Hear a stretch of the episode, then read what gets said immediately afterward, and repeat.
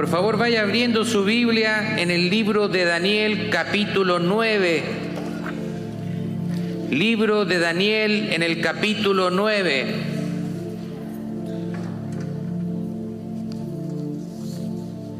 Bueno, si usted nos visita por primera vez, quiero darle la más cordial bienvenida.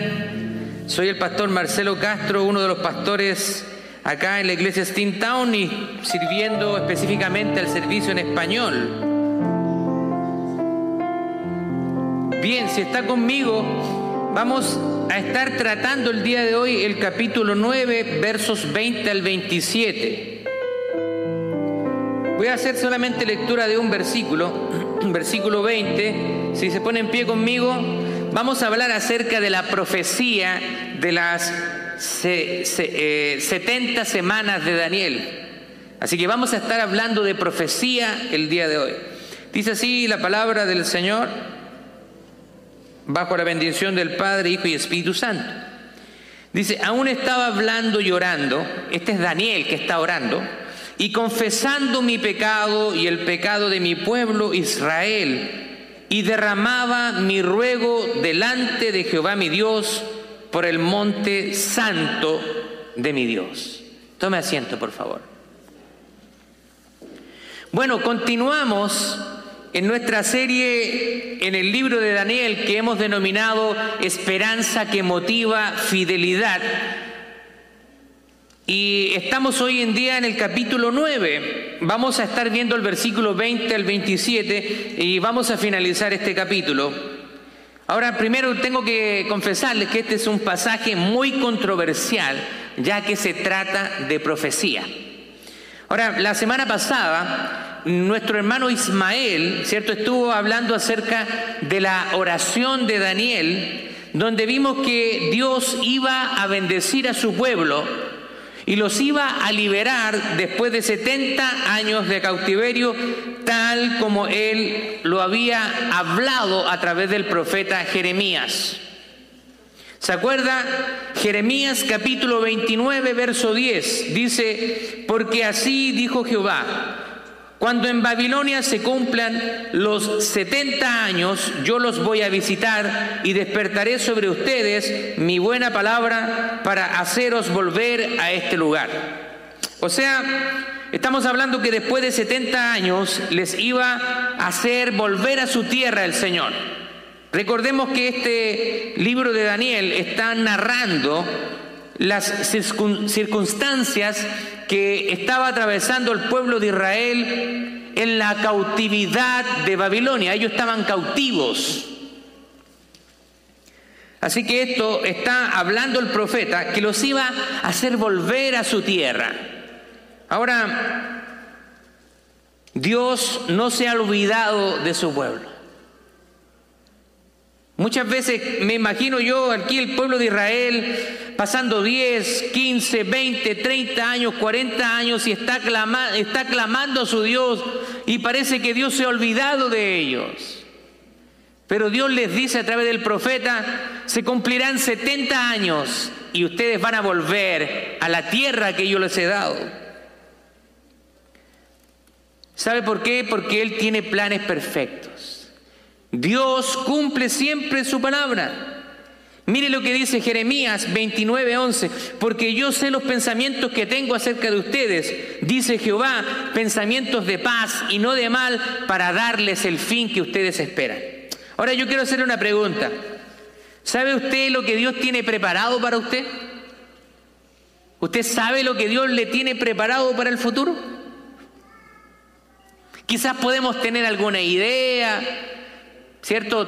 Tener alguna intuición, pero realmente no sabemos lo que Dios tiene preparado para nosotros, pero podemos estar seguros que son planes para nuestro bien. ¿Cuántos pueden decir amén a eso? Él tiene planes de bien para cada uno de nosotros como sus hijos. Así que puede estar seguro usted que esos planes son para bendecir su vida y la vida de su familia. Así que podemos confiar en Dios. Mire lo que dice Filipenses el, Pablo eh, a los filipenses en el capítulo 1, verso 6. Y yo lo tengo acá en la nueva Biblia de las Américas. Me encantó este, cómo lo, lo relata. Dice, estoy convencido precisamente de esto, que el que comenzó en ustedes la buena obra la perfeccionará hasta el día de Cristo Jesús. Así que Él comenzó una obra en nosotros y Él nos está prometiendo, porque Dios no miente, no es como nosotros, que a veces mentimos, ¿cierto? A veces no decimos la verdad o omitimos para no mentir, pero es lo mismo, porque estamos ocultando la verdad. Pero Dios es un Dios de verdad, es un Dios genuino, verdadero. Su palabra Él la cumple. Nuestro Dios no es alguien que deja las cosas a media, sino que cada día Él está trabajando en nuestras vidas. Bueno, acá nosotros vemos lo que se denomina las 70 semanas de Daniel. Y dice el versículo 20, como lo acabamos de leer, aún estaba yo orando. Así que Daniel, ¿qué estaba haciendo Daniel? Estaba orando. Así que eso nos motiva a nosotros a qué? A orar. La semana pasada el hermano Ismael nos dio unos buenos principios de por qué tenemos que orar. Acá nosotros vemos que Daniel era alguien que leía, leía la palabra de Dios, los, manuscritos que ellos tenían, los leía. No tenía la ventaja de tener la Biblia completa como nosotros, pero él leía las, profecías. Pero hay algo que destaca acá, es que Daniel tiene una oración intercesora. Y esto nos quiere dar un principio a nosotros, y es que nosotros tenemos que orar por aquellas personas que están encadenadas en el pecado, personas que están encadenadas en la droga, personas que están encadenadas con la homosexualidad, ¿cierto? Personas que están encadenadas en vicios, en el alcohol, en problemas con su familia. Nosotros tenemos que orar por esas personas. Acá Daniel nos está dando ese principio. Él está orando por su pueblo, está intercediendo. Ahora, la oración del intercesor es como la oración de Jesús al Padre. Porque el intercesor está poniendo amor en ese clamor, está poniendo dedicación y está poniendo tiempo. Si usted ora como un intercesor por otras personas, quiere decir que a usted le importan esas personas. ¿Ha orado por alguien más? ¿Ha orado por alguien que no sea usted? Porque nosotros siempre todo el tiempo estamos orando por nosotros. ¿Cierto? Señor, mira, te presento mi lista de peticiones. ¡Pum! Bien larga. Señor, quiero el iPhone 14.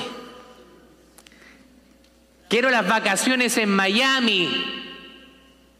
Quiero esa casa de mis sueños. Esto y esto. Una lista grande de peticiones.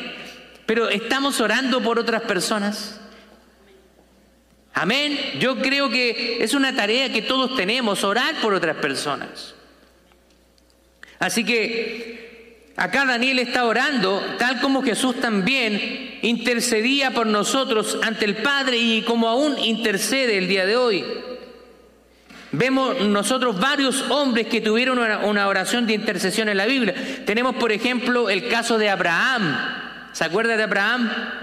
Cuando Dios iba a destruir una ciudad y él empezó a interceder. No, Señor, mira, si hubieran 50, 50 justos.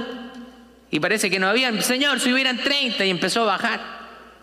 Pero él está orando, está intercediendo por lo demás. Porque él tiene amor por ese pueblo. Tiene amor por esas personas. Moisés también intercedió por su pueblo. Dice que él subió a orar a tener una relación con Dios y cuando Dios quería destruir al pueblo de Israel, Moisés Moisés se ponía en medio y le clamaba al Señor, Señor, ten misericordia de tu pueblo. Y por sobre todo, un buen ejemplo de alguien que intercedió es nuestro Señor Jesucristo, quien intercedió por nosotros y lo sigue haciendo. Ahora también Pablo era un hombre de intercesión. Pablo era un hombre que oraba por otras personas. Versículo 21 dice, aún estaba hablando en oración cuando el varón Gabriel, a quien había visto en la visión al principio, volando con presteza, vino a mí a la hora del sacrificio de la tarde. Así que mientras Daniel estaba orando, viene a él el ángel Gabriel. Wow. ¿Se imagine, ¿Se imagina usted que nosotros estemos orando y de repente sintamos una presencia angelical visible ante nosotros? ¿Cómo respondería usted? Wow, sería algo asombroso. Aquí nosotros podemos ver tres principios en esta, en esta pequeña porción acerca de la oración. Primero, la oración transforma nuestra vida acerca de Dios. Saber que podemos confiar en Él y que Dios puede cambiar el curso de las cosas. Nosotros oramos porque confiamos en que Dios puede cambiar el, el curso de las cosas. Cuando usted ora por alguien para que sea salvo, entonces usted está confiando que Dios tiene el poder para cambiar el curso de esa persona. ¿Cree eso? Segundo, la oración transforma la visión del mundo en que vivimos. Si nosotros oramos, creemos que Dios puede bendecir el lugar donde estamos viviendo. ¿Usted cree eso? Claro que sí. Tercero, la oración cambia la perspectiva de que dependo de Dios y no de mí mismo. Cuando nosotros oramos, estamos reconociendo que nuestra vida le pertenece a Dios y que tenemos que depender totalmente de Él. Tenemos que pedirle al Señor, danos salud. Señor, danos vida. Usted puede decir, no, todo lo que yo tengo es por mi sacrificio. Es por mi esfuerzo. Pero ¿quién le da la salud? ¿Quién le ha permitido estar vivo hasta el día de hoy? Ese es Dios. Por lo tanto, nuestra vida no depende de nosotros mismos, sino depende de Dios. Él nos dio la vida y también Él decide cuándo quitarla. Cuarto, la oración transforma el lugar donde vivimos. Daniel está viviendo en Babilonia y no en Jerusalén. Así que él está convencido conociendo las escrituras, conociendo lo que habían dicho los profetas, que en algún momento Dios iba a liberar a su pueblo del cautiverio. Y entonces Daniel está orando. Ya el tiempo está cerca, Señor. ¿Qué sucede? Daniel está claro de que ellos no deberían haber estado ahí. Daniel sabe que ellos no deberían estar en el cautiverio en Babilonia y que esto es producto del pecado y de la desobediencia del pueblo. ¿Se da cuenta? La desobediencia del pueblo de Israel los había llevado a un juicio de parte de Dios. Ese es el Dios de la Biblia. Nosotros queremos ver solamente las cosas buenas que provienen de Dios. Y vemos que esto es como algo malo aparentemente. Como un Dios bueno permite que su pueblo sea llevado cautivo a otro territorio y que maten, hayan muerto muchas personas, ¿cierto? Que tomen sus mujeres, sus niños. Parece ser un, un Dios que no tiene compasión de su pueblo, pero Dios está enseñándole a su pueblo que la desobediencia tiene consecuencias. Ellos no deberían haber estado en Babilonia, pero su desobediencia no fue Dios quien planeó llevarlos ahí, sino que sus actos, su comportamiento los llevó a Babilonia. Lo mismo pasa con nosotros, muchas veces nosotros, nuestro pecado nos trae consecuencias. Y nosotros le decimos al Señor, estoy pasando una prueba, Ayúdame Señor, esto es una prueba que tú me enviaste. No es una prueba, es una consecuencia de tu pecado. Así que muchas veces nosotros vamos a estar viviendo circunstancias que no tendríamos que haber vivido, pero producto de nuestra desobediencia al Señor y de alejarnos de Él y no obedecerle, vivimos consecuencias de nuestro pecado. Pero aún así, Aún en nuestro pecado, aún en nuestra circunstancia, ¿sabe qué? Dios nos ama. Y Dios quiere sacarnos de ese lugar, quiere sacarnos de esa posición, quiere sacarnos de esa circunstancia. Aunque nosotros mismos nos metimos en el problema, Dios aún así nos quiere sacar de eso. Segunda de Crónicas, capítulo 7, verso 14. Mire lo que dice acá. Si se humillare mi pueblo, sobre el cual mi nombre es invocado, y oraren y buscaren mi rostro, y se convirtieren de sus malos caminos, entonces yo iré desde los cielos y perdonaré sus pecados y sanaré su tierra. Qué tremenda palabra. Si nosotros clamamos al Señor y no nos arrepentimos, dice la palabra del Señor, que Él perdonaría nuestros pecados y sanaría nuestra tierra. Imagínense si la humanidad entera reconociera a Jesucristo y se rindiera ante Él. Este mundo sería muy diferente. Daniel sabe que la oración puede mover el corazón de Dios. Verso 21 dice, aún estaba hablando en oración cuando vi al, varón Gabriel, a quien había visto en la visión al principio. O sea, ya parece que Gabriel ya es amigo de Daniel, porque ya lo había visto ya. Dice, volando con presteza y vino a mí como a la hora del sacrificio de la tarde. ¿Se da cuenta de cuán arraigada tiene Daniel las cosas de Dios? Aunque él está lejos de su tierra, está lejos de Jerusalén, de Israel, sabe exactamente a qué hora se efectuaban los sacrificios de Dios. ¡Wow! Ya Daniel aquí está a una edad avanzada, pero aún él tiene tan arraigado las enseñanzas de sus padres con respecto a Dios, que él sabe exactamente a qué hora se hacían los sacrificios en el templo de Jerusalén. Es como cuando usted está en otro lugar, está de viaje y, son la una de la tarde y usted dice, ah, mira, a esta hora se están reuniendo allá en Stinton Church en español.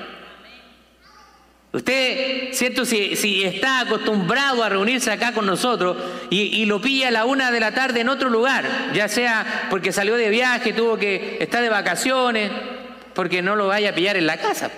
Ahí ya sería otra cosa, ¿no? Así que aunque está lejos, pero él sabe. Y nosotros podemos darnos cuenta que aunque no estaba su cuerpo en su tierra, él no estaba presente en su tierra, su corazón estaba ahí. Su corazón estaba ahí. Nos pasa a nosotros, ¿o no? Los que venimos de otros países, los que no hemos nacido acá en los Estados Unidos, no estamos presentes allá en nuestra tierra donde nacimos. Yo no estoy en Chile ahora, pero mi corazón siempre está con esa tierra que me vio nacer.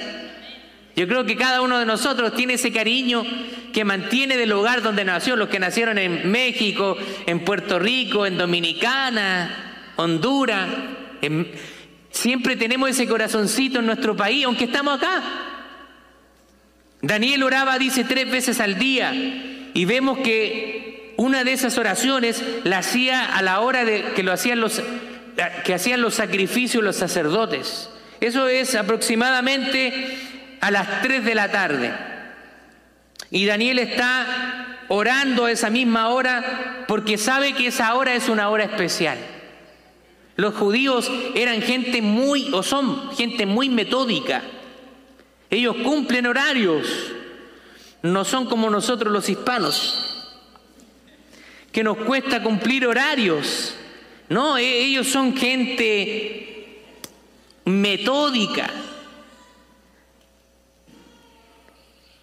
Daniel había sido instruido y esas enseñanzas habían permanecido en su corazón. Sus padres le habían instruido, los judíos enseñan a sus hijos desde pequeños, los comienzan a instruir en la palabra del Señor. Los niños a temprana edad podían repetir la palabra de Dios de memoria, podían repetir pasajes de la Biblia de memoria. Mire lo que dice Proverbios capítulo 22, verso 6. Instruye al niño en su camino y aun cuando fuere viejo no se apartará de él. Ahora le quiero hacer una pregunta yo. ¿Qué le está enseñando usted a sus hijos? ¿Ha dejado alguna marca en ellos? ¿Qué le está enseñando? O simplemente les entrega un dispositivo electrónico, ya sea un celular, un iPad, para que se deje de molestar este niño, para que me deje tranquila. o tranquilo.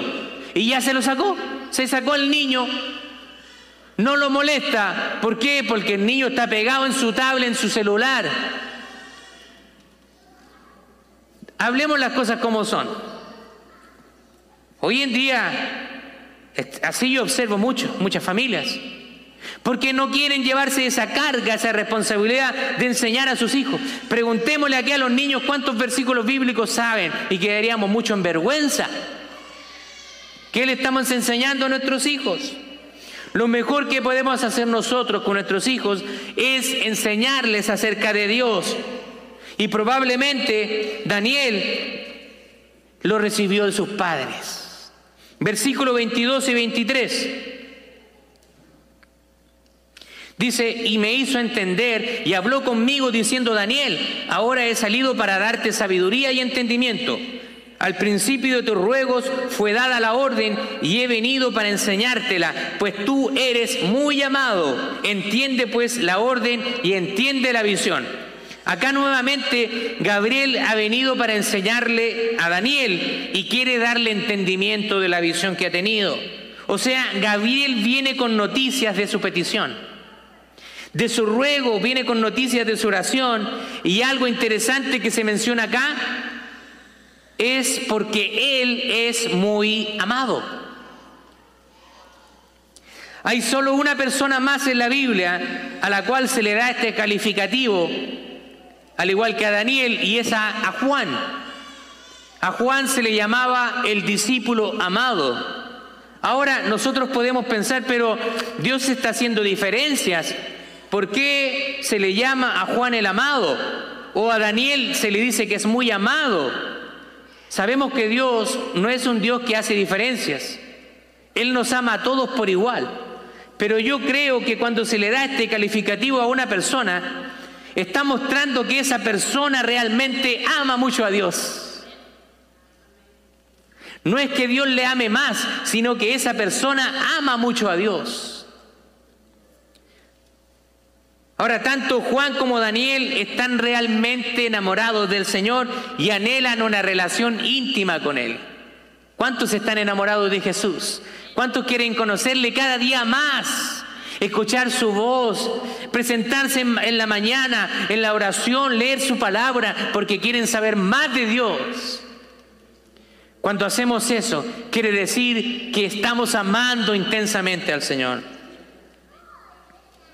Ahora, esto es un gran ejemplo para nosotros. esto nos tiene que animar a buscar cada día más al Señor y profundizar también nuestra relación con Él. Acá hay un gran principio que está ilustrado por Daniel. Primero que cuando buscamos a Dios de una manera diligente y de una manera apasionada, vamos a recibir más de lo que estamos pidiendo. Dios siempre nos da más de lo que pedimos. Mire lo que dice Efesios capítulo 3, verso 20. Y aquel que es poderoso para hacer todo mucho más abundantemente de lo que pedimos o entendemos, según el poder que obra en nosotros. Él estaba orando por libertad y Dios le entrega mucho más que eso. Le dice lo que va a acontecer en el futuro. ¡Wow! Recibió más de lo que pidió. Versículo 24 dice, 70 semanas están determinadas sobre tu pueblo y sobre tu santa ciudad para terminar la prevaricación y poner fin al pecado y expiar la iniquidad, para traer la justicia perdurable y sellar la visión y la profecía y ungir al santo de los santos. Acá hay, un, hay una revelación tremenda en este versículo. Hay una profecía que le está dando el Señor a Daniel.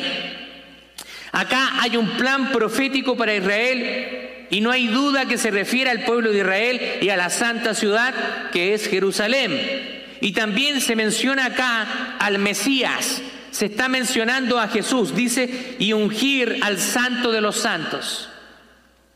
Ese título no lo, no lo puede tener nadie más que solamente Jesucristo. Ahora, en la primera venida Jesús trajo salvación a este mundo. Nos habla de poner fin al pecado, traer una justicia perdurable. Ahora estamos en un mundo que es muy injusto. No estamos experimentando aún esa, justicia que, que, se menciona ahí, una justicia que perdure. Ahora, nosotros ahora podemos eh, hablar y podemos ver acá de que se acerca la venida de Cristo.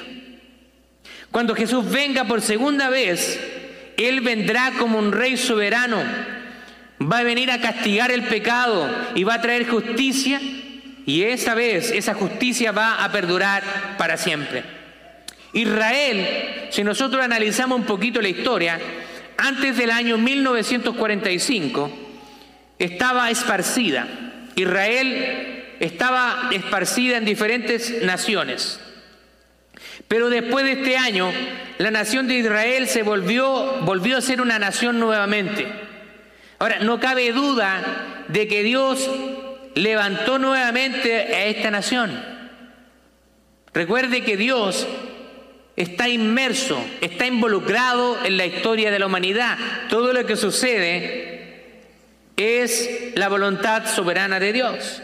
Verso 25 dice, sabe pues y entiende que desde la salida de la orden para restaurar y edificar a Jerusalén hasta el Mesías príncipe, está nuevamente hablando de Jesús, habrá siete semanas y sesenta y dos semanas y se volverá a edificar la plaza y el muro en tiempos angustiosos. Para nosotros a veces es como un poquito complejo, pero como nosotros ya conocemos la historia y tenemos la Biblia completa, nos es más fácil saber a qué se está refiriendo. Esto nos habla que después del cautiverio de Babilonia vendría una orden para reedificar Jerusalén y la ciudad hasta la venida de Cristo, que ya vino, y esto cumple 69 semanas. Ahora, aquí hay un caso, un acuerdo universal entre los teólogos que se refiere a 70 conjuntos de 7 años o semanas de años. Así que aquí hay que entrarle o picarle un poquito a las matemáticas. La Biblia presenta cuatro posibles decretos que pudieron cumplir esta profecía. Hasta ese punto estaba todo destruido, pero hay cuatro posibles decretos. Primero, el rey Ciro hizo un decreto dándole permiso a Edras y los cautivos que estaban en Babilonia para ir a Jerusalén y reconstruir la ciudad y el templo. Eso sucedió más o menos en el 538 antes de. Segundo, el rey Darío hizo un decreto para permitirle a Edras el derecho de reconstruir el templo. Si usted es bueno para tomar notas, lea Edras capítulo 6, versos 6 al 12.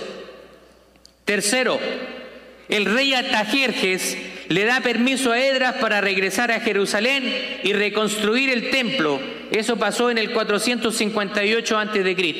y está relatado en el libro de Edras capítulo 7. Y también Artajerjes le da permiso a Nehemías para reconstruir la ciudad y las murallas en el 457 a.C. Y esto se relata en el libro de Nehemías capítulo 2. Oiga, pastor, tanta información nos dejó loco. Pero es información importante porque es profecía que se está cumpliendo cuando esos acontecimientos tuvieron lugar. Ahora, esto ocurrió y, y, vamos a tratar de comprender. Primero, acá está hablando de las siete semanas donde se da la orden y después de las 69 semanas. O sea, 434 años si usted hace matemáticas donde se reconstruyó el primer y segundo templo. Y de esto está hablando. Pero después es la venida de Cristo, porque dice hasta el Mesías príncipe. Pero la última semana, déjeme decirle que aún no está cumplida. Aún no se cumple la última semana, la semana 70. Vemos el verso 26, dice así, Después de las 62 semanas se quitará la vida al Mesías. O sea, se le iba a quitar la vida a quién? A Jesús. Mas no por sí. Y el pueblo de un príncipe que ha de venir destruirá la ciudad y el santuario y su fin será con inundación y hasta el fin de la guerra durarán las devastaciones. Así que aquí está hablando de que se le iba a dar muerte al Mesías, a Cristo Jesús. Ahora está claro que el Mesías que habla acá es Jesús. Hasta el Mesías príncipe dice, durará 69 semanas. El mensaje de Gabriel para Daniel es este.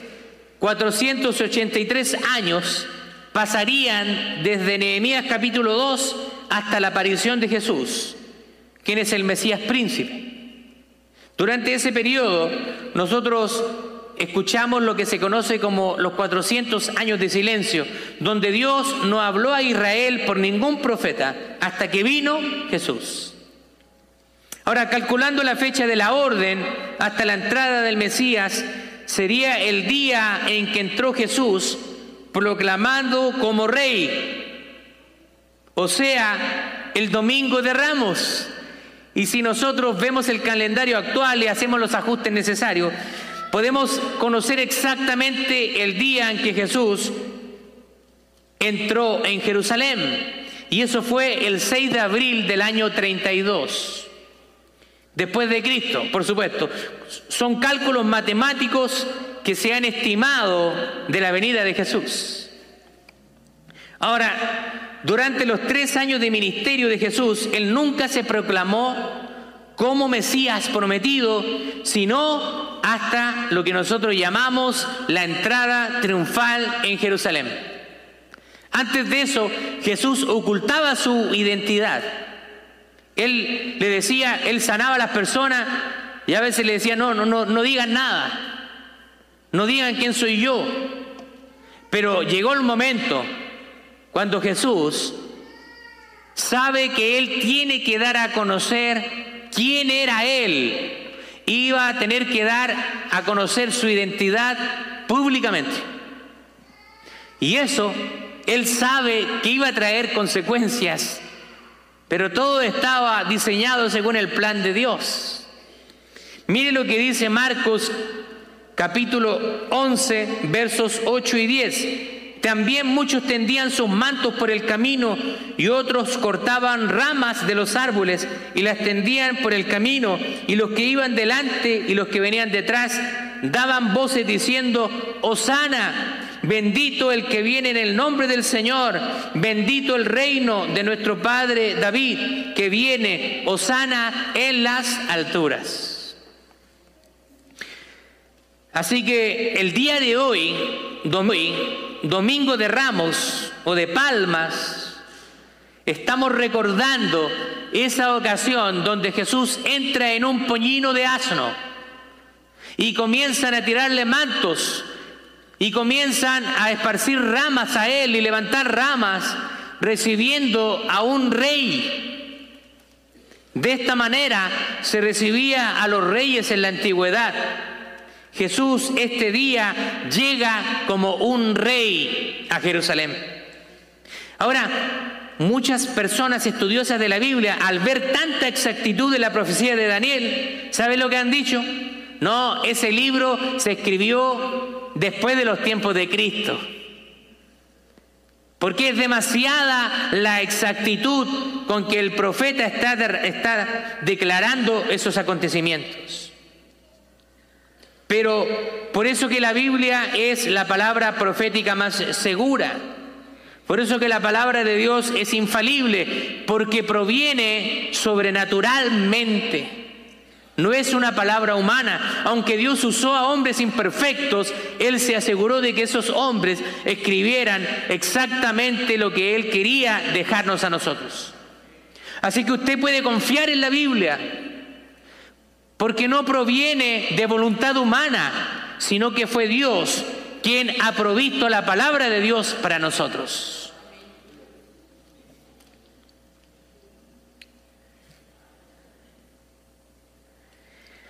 La Biblia dice, continúa, dice que después le quitarían la vida al Mesías y vendría un príncipe que destruiría la ciudad y el santuario. ¿Sabe qué? Jesús, en el libro de Mateo, en el capítulo 24, verso 2, está profetizando este acontecimiento. Mire lo que dice Jesús. Respondiendo él le dijo, ¿ustedes ven todo esto? Les digo que no quedará aquí piedra sobre piedra que no sea derribada. Él está apuntando hacia el templo de Jerusalén. Jesús había advertido que todo iba a ser destruido y eso se cumple exactamente en el año 70 después de Cristo, cuando el general romano Tito destruyó y quemó el templo de Jerusalén. Hasta el día de hoy los judíos quieren reconstruir el templo, pero no lo han podido hacer. Así que Jesús está dando un mensaje con eso. Le está diciendo, ¿ven lo que está acá? No va a quedar piedra sobre piedra, todo va a ser destruido. El templo iba a ser destruido, pero también el Señor nos da un mensaje a través de eso. Y nos dice, realmente no hay un lugar específico donde ustedes me pueden buscar. Nosotros venimos a este edificio, este es un hermoso edificio. Nosotros ya estamos acostumbrados a ver este edificio, los vitrales, ¿cierto? La arquitectura bellísima. Ya no hacen edificios de este tipo. Pero nosotros venimos acá y nos juntamos para alabar al Señor. Y la presencia de Dios nos bendice. Pero eso no quiere decir que Dios se manifiesta solamente en este lugar. Usted puede buscarle al Señor en su hogar estando en su trabajo, manejando su vehículo. Usted puede buscarle al Señor en todo lugar. No me malinterprete, no le estoy diciendo que usted no tenga que venir acá, porque algunos dicen, ah, yo no es necesario ir a la iglesia para tener comunión con Dios. Si está pensando de esa manera, lo reprendo en el nombre del Señor. No piense de esa manera, porque es la voluntad de Dios, su iglesia, que se reúna el día que Él santificó el día de reposo, el día que Él nos mandó que le guardáramos para Él. Continuemos, versículo 27. Y por otra semana, dice, confirmará también el pacto con muchos. Y a la mitad de la semana hará cesar el sacrificio y la ofrenda. Después, con la muchedumbre de las abominaciones vendrá el desolador hasta que venga la consumación y lo que está determinado se derrame sobre el desolador. La semana 70 es prácticamente todo el libro de Apocalipsis, según la interpretación dispensacionalista. Nosotros acá podemos ver que el príncipe que vendrá completará las 70 semanas haciendo un pacto con Israel. Ahora acá aparece un personaje que es llamado el anticristo, quien prometerá paz y también algunos interpretan de que probablemente haya una reconstrucción del templo de Israel. No lo sabemos con exactitud, pero algunos creen eso. Ahora nosotros estamos a las puertas de que Cristo venga por su iglesia. Parece que es imposible que este pacto de paz se dé en el Medio Oriente, porque vemos constante conflicto. Pero deben ocurrir algunas cosas antes de que se dé esto, antes que se firme un pacto de paz. Esto es, ¿qué significa? ¿Va a haber globalización? ¿Ya estamos viendo globalización? ¿Las comunicaciones están globalizadas? La economía también se quiere hacer una economía global. Se está buscando en tener solamente una moneda. Ya hay conversaciones de eso. También se necesita una religión global, una política global. Esto significa probablemente un gobierno global. Ya tenemos organismos que influyen mundialmente. Tenemos la ONU, la Organización de Naciones Unidas, también la OEA, la Organización de Estados Americanos, y todo está apuntando a que el mundo quiere unirse en un solo gobierno, quieren tener un estándar a nivel mundial. Estos son indicios que la venida del Señor está cerca. Pero dice, pero a la mitad de la semana hará cesar el sacrificio y la ofrenda. Mire lo que dice Mateo capítulo 24, versos 15 en adelante. Dice, por tanto, cuando ustedes vean en el lugar santo la abominación desoladora de que habló el profeta Daniel, el que le entienda, entonces los que están en Judea huyan a los montes El que está en la azotea no descienda para tomar algo de su casa, y el que esté en el campo no vuelva atrás para tomar su capa. Más hay de las que están encintas y de las que creían en aquellos días. Orad, pues, que vuestra huida no sea en invierno ni en día de reposo, porque habrá entonces gran tribulación, cual no ha habido desde el principio del mundo hasta ahora, ni la habrá. Así que Dios, Jesús está hablando de una, de una tribulación en los tiempos finales. Versículo 22, y si aquellos días no fuesen acortados, nadie sería salvo, mas por causa de los escogidos, aquellos días serán acortados. Entonces, si alguno le dijere, miren, aquí está el Cristo, o mirad allá, allí está, no lo crean, porque se levantarán falsos Cristos y falsos profetas y harán grandes señales y prodigios, de tal manera que engañarán, si fuese posible, a los escogidos. Ya os lo he dicho antes, así que si les dijeran, mirad, está en el desierto, no salgáis, o mirad, está en los aposentos, no lo creáis, porque, mire lo que dice el versículo 27, porque como el relámpago que sale del oriente y se muestra hasta el occidente, así también será la venida del Hijo del Hombre. Gloria a Dios. Versículo 28, porque donde quiera que estuviera el cuerpo muerto, allí también se juntarán las águilas. Así que Dios está hablando Jesús, en este contexto de Mateo 24, está hablando de su venida y está también hablando de lo que profetizó el profeta Daniel. Así que creemos que las profecías de Daniel, cierto, la semana 70 de Daniel aún no se cumplen.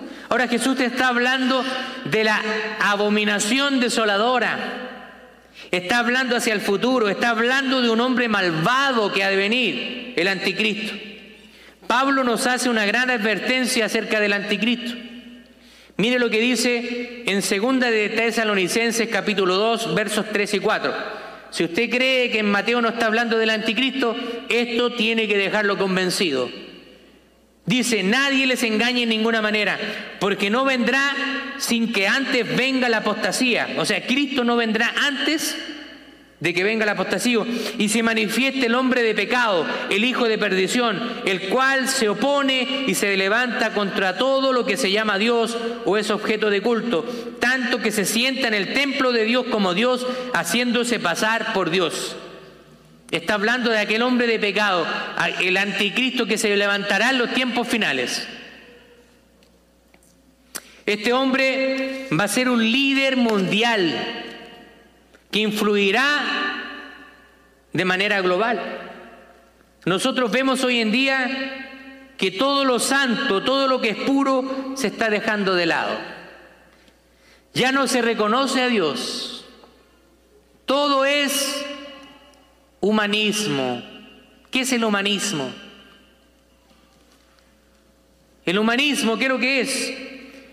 Es todo lo que se centra en el hombre, que se ve a sí mismo teniendo la capacidad de Dios, cuando nos damos cuenta que no es así.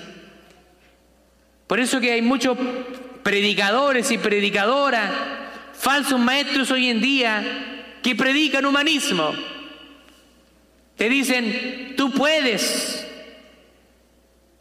tú tienes la fuerza, vamos hombre de Dios, levántate mujer de Dios, tú puedes hacerlo con tus fuerzas. ¿Qué nos dice la palabra de Dios? El que crea estar firme, mire que no caiga. Porque lejos de mí, nada podemos hacer.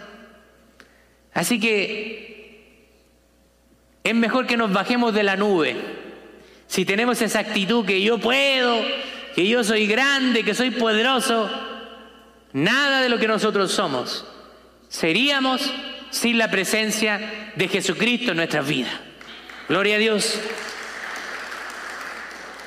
Pero ¿sabe qué? Esto no es fácil de comprender. Porque esto, ¿sabe lo que hace? Golpea directamente nuestro orgullo. Golpea nuestro orgullo. porque creemos que somos capaces. No tenemos la capacidad nosotros. Sin el Señor estamos perdidos. Estamos perdidos, así que déjese de escuchar motivadores, predicadores que motivan el ser humano. Déjelo. No pierda el tiempo, céntrese en maestros de la palabra de Dios. Hay muchos que Dios nos ha dado en Latinoamérica. Está Miguel Sugelén, tenemos ahí varios pastores, buenos pastores, Paul Watcher, algunos que los traducen también del inglés, Adrian Rogers, está Charles Stanley. Escuche esos predicadores, no escuche farsantes. A veces dicen cosas lindas, sí, dicen cosas lindas. Pero a veces yo veo que comparten cosas y yo digo, ¿dónde está el versículo bíblico? No hablan de la palabra de Dios, hablan humanismo. No me voy a cansar de repetírselo, iglesia, porque quiero yo que usted se encamine en la brecha. Le voy a mencionar algunos. Está Guillermo Maldonado, falso maestro. Falso maestro. Daniel Aviv, él no es un predicador. Ni siquiera sabemos si es cristiano. Habla mucho de Jesús. A veces dice cosas bonitas, pero no es cristiano. Yesenia Ten, una predicadora que es psicóloga, que le encanta empoderar a las mujeres. Feminismo. No escuche no comparta, porque si usted comparte algo, entonces está apoyando todo ese ministerio de alguien que incluso pasa a llevar el orden bíblico. ¿Me escucha o no me escucha? Gloria a Dios. Me gusta que me escuche. Déjese de compartir tonteras y póngase a estudiar mejor la palabra de Dios. Lo, digo con mucho celo porque, y no lo voy, a, lo voy a seguir repitiendo hasta el cansancio, hasta que pueda hacerme caso como su pastor, que quiere lo mejor para usted. Yo quiero que usted pueda crecer. Y si yo veo que usted está siguiendo falsos profetas, se lo voy a tener que decir. Entonces, alejémonos del humanismo, de lo que se centra en el hombre. Nosotros no hay ningún poder en nosotros. Repítaselo, no hay poder en mí. ¿Dónde proviene el poder? De Cristo Jesús. Él es el que nos da el poder para vencer el pecado. Porque sin Cristo dice que estábamos muertos en nuestros delitos y en nuestros pecados. Así que si ahora usted está con Cristo, el crédito es para Cristo, no para usted.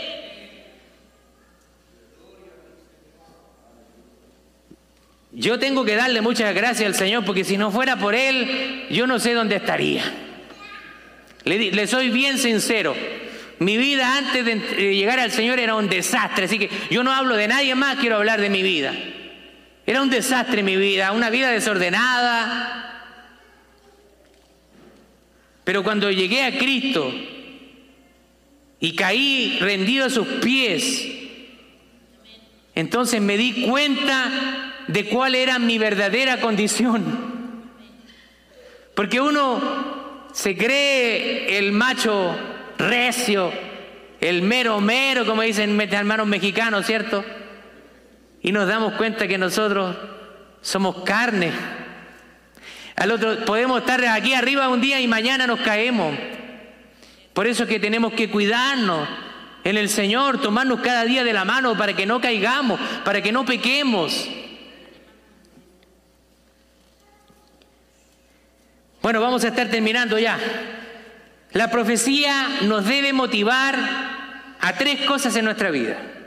Así que aquí estamos hablando de esta profecía que habla de lo que va a acontecer en los últimos tiempos. Y la profecía tiene que animarnos a tres cosas. Primero, debe motivarnos a vivir una vida piadosa, a orar, a servirle al Señor, a leer la Biblia, a educar a nuestros hijos en la fe, a permitirle al Espíritu Santo que continúe transformando nuestra vida. Si hay cosas en su vida que aún no cambian, es porque usted no le ha entregado esa área al Señor. Y Dios quiere que se la entregue. Todos tenemos áreas que tenemos que entregarle al Señor, que aún Él está trabajando.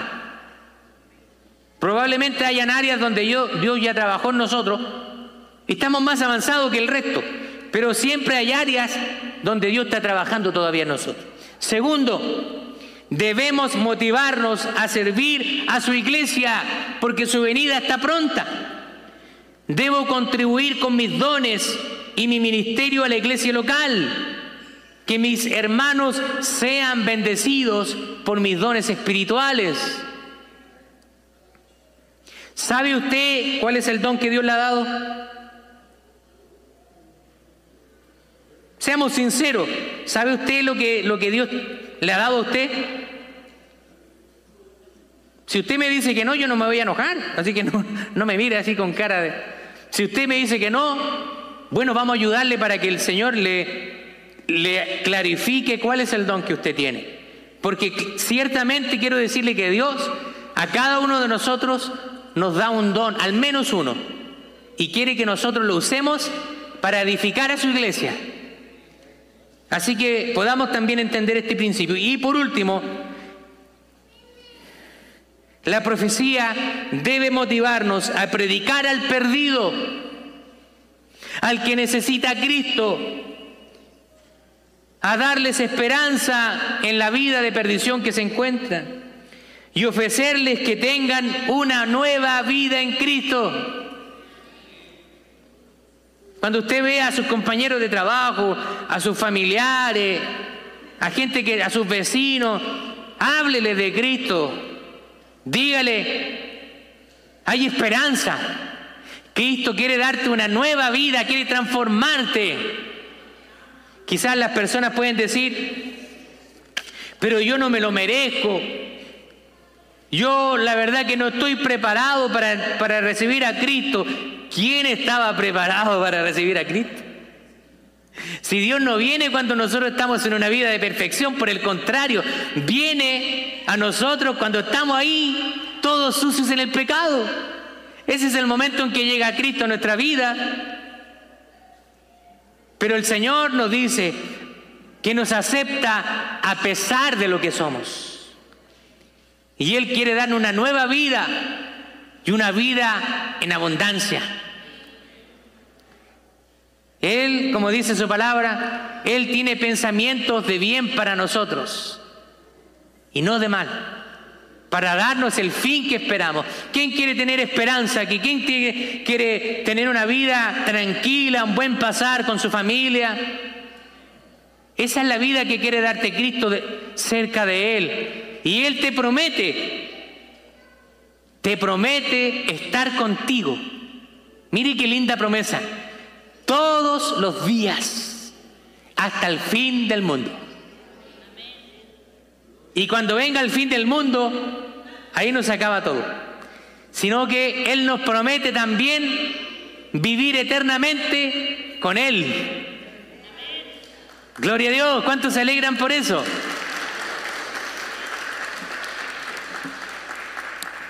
Dice que ahí no habrá más llanto, no habrá más dolor, no habrá más enfermedad. Los hermanos que han partido ya en el Señor, cuando nosotros estemos en su presencia, los vamos a ver. Tenemos hermanos que han partido en la presencia del Señor. Algunos han perdido sus familiares directos, nuestro hermano Willy Morales perdió a su padre, un hombre de Dios. Él tiene la esperanza que lo va a ver un día. Vamos a ver a nuestra hermana Elba también un día, Juliana. Gloria a Dios. Eso tiene que darnos esperanza. Y esa esperanza no es para que usted se la quede. Comparta. Un Cristo te ama. Muchas personas hoy en día ni siquiera reciben esas palabras. Dígale, ¿sabes qué? Cristo te ama. Cristo quiere darte una nueva vida. ¿Qué tengo que hacer? Dice la palabra de Dios que tienes que arrepentirte de tus pecados, reconocer que necesitas un Salvador y Él promete inscribir tu nombre en el libro de la vida. Gloria, póngase de pie, vamos a orar al Señor.